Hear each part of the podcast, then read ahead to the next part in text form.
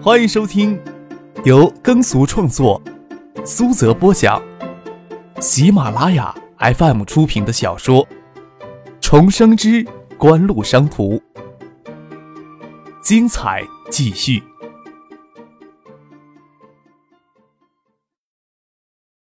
第四百一十二集。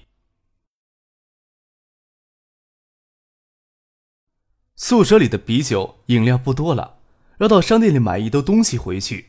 知道杜飞与猛乐有说不完的话，回到宿舍，张克就直接将他们赶到阳台上去商量，免得影响到自己。张克看了一会儿资料，给唐静写了一封邮件，很快就乏了。冲过澡后准备睡觉，隔着门上的玻璃看见杜飞与猛乐聊得正欢，还比照在纸上写写画画。隔了一会儿。杜飞走进来，将电脑拿了出去。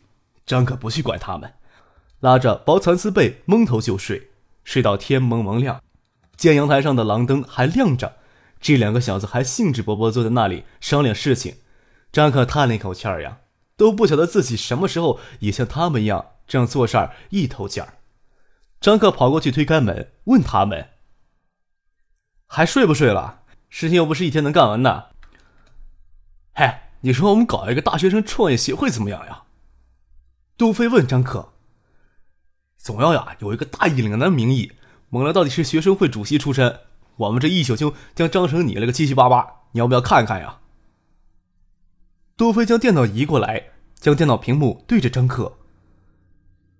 听你说就行啊。张克还没有完全的醒过来呢。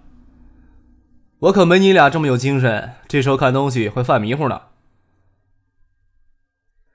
听了你的话呀，我发现我们的思维不够开拓，好多事情像网吧设计，我们可以联合建筑学院、信息学院的学生，搞个方案设计大赛。这方面的工作，蒙了有把握。网吧的计费管理系统也可以请信息工程学院的学生会组织比赛来开发，最终选优胜的作品。就算优胜作品还不能满足我们的要求，也可以在这个基础上进行继续开发。像网吧以后正常运营，也可以资助特困生的名义组织人手。我们总之会支付一定的员工工资就是了，避免影响到这些人的学习，可以组织更多一些人手，也就方便排班了。我们呀也考虑到网吧寒暑假会进入淡季，但是可以组织信息学院的学生利用网吧的场地与设备搞暑假电脑培训班。面对这件事，想利用暑假培训电脑的初高中生，还有那些需要计算机技能的职业人群，这样的事情放在网吧的架构之下，却可以拿着大学生创业协会的名义去做。你说这么做能不能成呀？得，先不讨论这个了，你们赶紧去睡一觉吧，上午还要去看店面呢。就让他们睡了五个小时。十点钟，张可就从年七办开溜回宿舍，将杜飞与猛乐叫醒。他跟梁军约好半小时在东门那里等。东大兴东门建了七七八八，正在铺石材路面，行人通行已经不成问题。出东门，街道很短，两三百米。这条街将青年公寓街一分为二。街道两侧的青年公寓楼底层也是商铺，不过等到青年公寓社区正式启用之后，这些底层商铺才会使用。蒙乐见过梁军，才知道张克、杜飞与学府县的开发商关系不同一般。梁军是张克的表哥，又是学府县改造工程的项目经理，年纪很轻，也比自己大不了几岁。熟悉情况才知道，只比自己大四年，毕业出来工作才两年的时间。很难想象一家地产公司会将这么大的项目交给这么年轻的人管理。之前邵志刚、张志飞都亲自在这里盯着。这时候接近尾声了，张志飞回了海州，邵志刚亲自去抓南边的几个重点实验室的建设，才将这里的事务大部分都交给梁军管理。一千平米是很大的一滩地，像孙启蒙挑过去给新九七八开业的地方还不到四百平米，大面积的底层商铺。就剩下东大兴东与外街相交的北角拐角上还有一套，上下两层通连在一块儿，接近一千平方米。原先给华东邮电局要过去在学府巷办校区的邮电局与邮政储蓄，不过华东区邮电局想将物业直接买过去，双方没有谈拢。既然杜飞要搞网吧，就算他一分店钱不租不付，地方要给他选好。他已经明确说了，放弃之前允诺他的干股，那一块至少要说一千多万的块钱，怎么都想要补偿他一下。既然杜飞选了要自己要走的一条路，自然自己也不会破坏规则，一切都要正常的规矩去做。只有这样，那些东西是属于他的，才说得清楚。选店面很简单，简单出乎猛乐的想象。他们三人把地方看了一下，觉得合适就选了下来。等了一会儿，梁俊就让人将租赁协议拿过来给他们签，也压根不提押不押金的事情。租金从正式运营那天算起，在十月份之底进行装潢，市警务还补贴每平方米两百元的装潢费用。这一点倒不是对杜飞的额外照顾，而是所有承租学府巷店铺的业主在指定时间内对店铺进行装潢后营业，能拿到不同标准的补偿，也是为了促进学府巷能早日繁荣起来。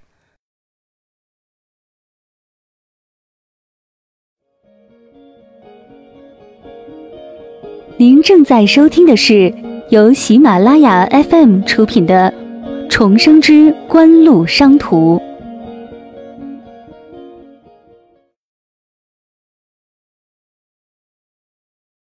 从梁军那里拿到店铺的结构图，张克他们又从京东门走回校里。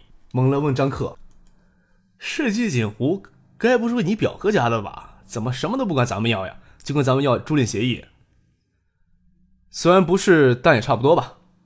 张克笑了笑：“我堂叔还有剩下大哥都是世纪锦湖的老板，你说签租赁协议，他现在管我们要什么东西做保证呢？”蒙乐咂了咂嘴，心想：难道昨天拿四百万出来开网吧？张克眼睛都不眨也不眨的。这么看来，他的家境岂不是要更厉害了？回到宿舍里，张克拿热水壶煮上水，准备冲咖啡。然而杜飞从他抽屉里将那本白封皮的文件拿出来，跟蒙乐先看着。宿舍的空间总是狭小，倒是阳台上围着玻璃机的蒙皮椅精致典雅，不像其他宿舍阳台都晒满了衣服。张可与杜飞换洗的衣服都会拿到外面的洗衣店去洗。宿舍的空间毕竟狭窄，阳台就成了一个小小的休闲之所。杜飞还摆了一盆文竹，一盆养龟的鱼缸在角落里，闻着咖啡香气，打开收音机。小电视台来传出轻易甜柔的声音，在张可的记忆里，这是一个让别人先得手的女孩子。从收音机里听到她的声音，还真有些不堪回首的感觉。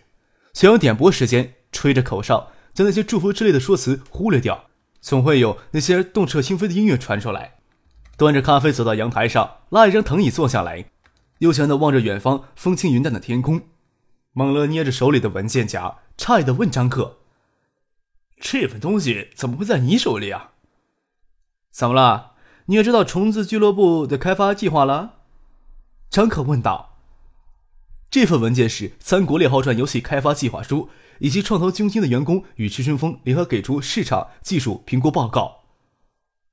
哈，那当然了。去年年底搞游戏设定时，我也去参与了讨论。不过他们向橡树园计划提出项目融资时，将所有的非技术人员都给剔除出去了，所以你在上面没看见我名字。蒙乐解释道：“你也是虫子俱乐部的成员？”张克诧异的问了一句：“他的确还不知道蒙乐是虫俱乐部成员这回事儿。”以前是。蒙乐舔舔嘴唇说道：“现在呀，退出来了。”张克拍了拍脑袋，想明白过来了：蒙勒这家伙多半是为了格格巫混进虫子俱乐部的，又因为格格巫的原因戒掉了 BBS。之后也没有听他提起过，没想到席若琳对他的影响还真是深。那一年后的网恋惨况，说不定只是未愈的余伤而已。橡树园以及橡树园所属的创业投资基金与创业园都是爱达集团旗下的下属机构，爱达集团的母公司是海州景湖，橡树园以及学府巷青年公寓的开发商是世纪景湖。至于两者之间有什么关系，你自己想象吧。张可也不想将所有的详情都讲出来，怕吓着蒙乐，又笑着说。有些事情呀，你知道就行，不要拿去随便讨好那个女孩子。嘿，怎么会呢？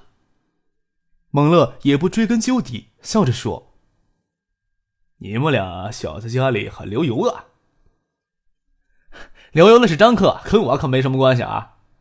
杜飞忙着把自己撇清，张克笑了笑，说道：“你们的网吧项目呀，要有一些新的创想与概念性的东西在里边。”我可以让橡树园提供一千万的创业资金给你们。至于这份游戏计划，张克指着摩勒手里的文件说道：“生死大权呀，就交到你们手里。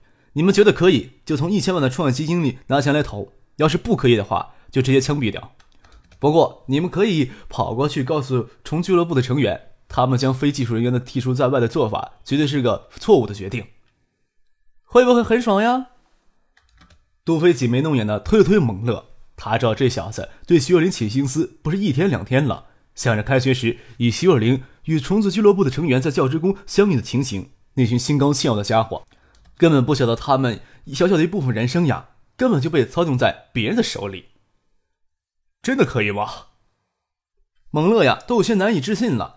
想当初不是因为学计算机出身，对游戏设定的贡献就给一笔的抹杀掉，又因为徐若琳的因素，不再拿虫子号登录 BBC，多少有些黯然神伤，有些不服气。这时候当然会有飘飘然的感觉。当然呀，有什么不可以的？张可笑着说：“这本来就是给销售员砍掉的商业计划，我们只不过是在给他们一次机会罢了。不过。”你千万别给习师姐两言三语一套就给我供出来啊！反正我是不会承认的。虫子俱乐部的成员多少有些心高气傲，张可也能理解。不过早期在东大 BBC 上厮混那群人能力都很出众，心高气傲在所难免。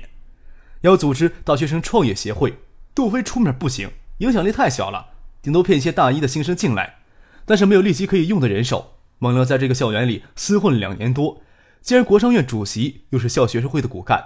再加上他个人交际能力、组织能力极强，他才是这时候出面组织创业协会的最合适的人选。